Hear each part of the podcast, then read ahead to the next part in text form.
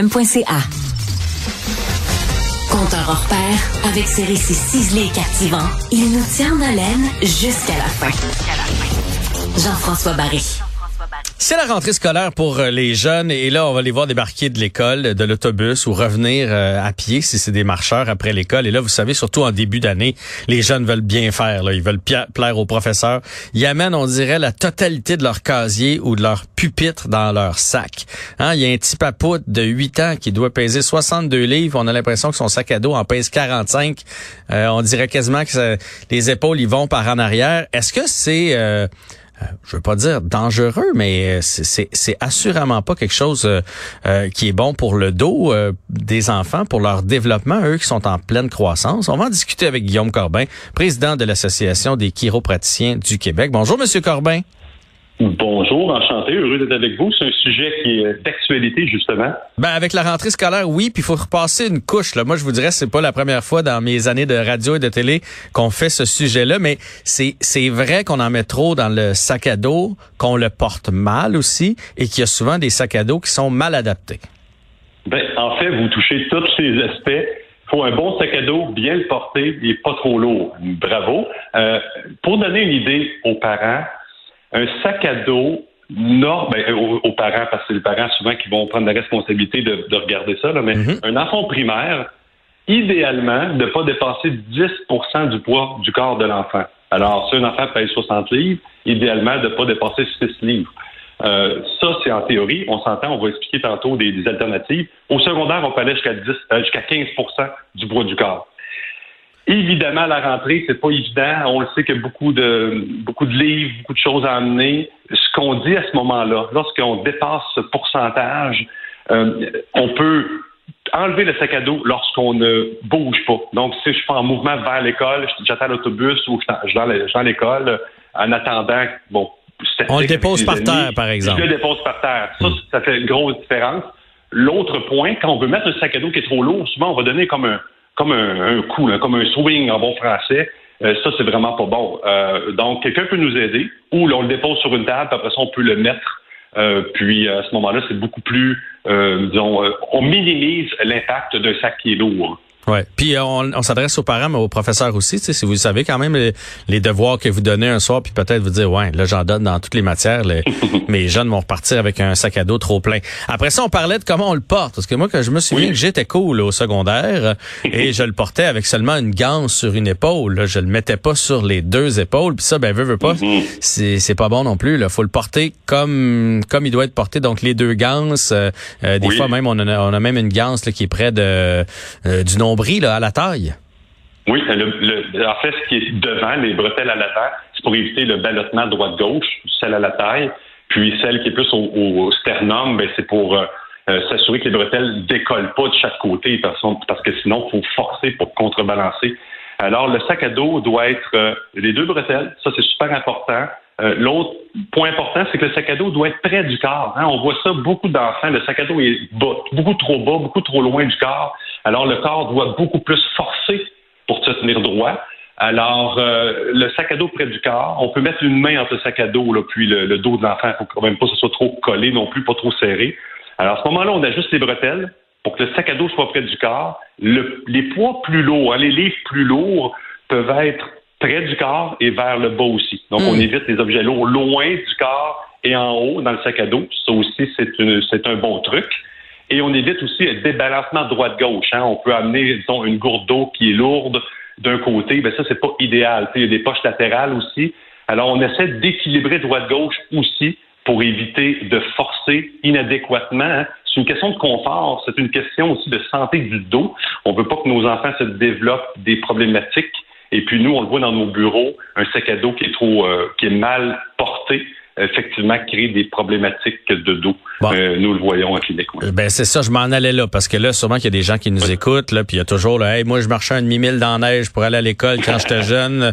Là, les sacs à dos trop pesants, arrêtez-moi ça. Euh, vous envoyez donc des cas concrets. C'est quoi? C'est des, des, des, on s'est déplacé quelque chose? C'est une colonne qui, qui, qui pousse un peu croche? C'est des mots de coups répétitifs? C'est quoi que vous voyez en clinique? Oui, ben exactement. C'est des mots de cou, des mots de dos, des mots d'épaule répétitifs. Donc, il y a toujours une tension dans les épaules, il y a toujours une tension dans le cou. quand on voit les jeunes, on le voit, là, son, son, la colonne vertébrale, la musculature autour, c'est tendu. Euh, alors nous, évidemment, on fait le bon soin, les bonnes recommandations. Ça l'aide évidemment, mais si le sac à dos est toujours trop lourd et toujours mal porté, ben, le problème est récurrent. Alors ça, c'est un problème. Et puis, évidemment, on est dans une époque plus de bien-être. On est dans une époque, une époque plus de prévention. Hein.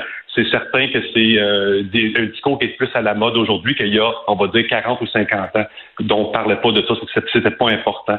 Alors, c'est pour ça que c'est un sujet qui, qui est, qui, est d'actualité aujourd'hui. Et puis, euh, pourquoi pas prévenir, hein, ben oui. au lieu de guérir. Ben oui, je, philosophie à avoir. C'était pas comme ça dans le temps, mais on connaissait pas tout mm-hmm. sur le sur le corps. Alors maintenant, on a des innovations, pourquoi pas s'en servir?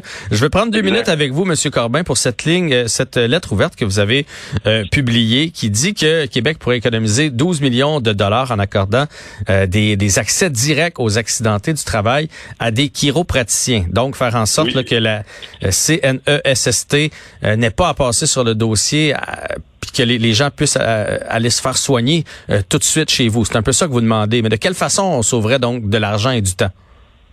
Bien, la première chose qu'il faut comprendre, on est la seule province au Canada de ne pas avoir un accès direct aux accidentés du travail. Euh, ça veut dire quoi? Ça veut dire que partout au Canada, quand un accidenté, quelqu'un se blesse au travail, peut directement aller voir son chiropraticien.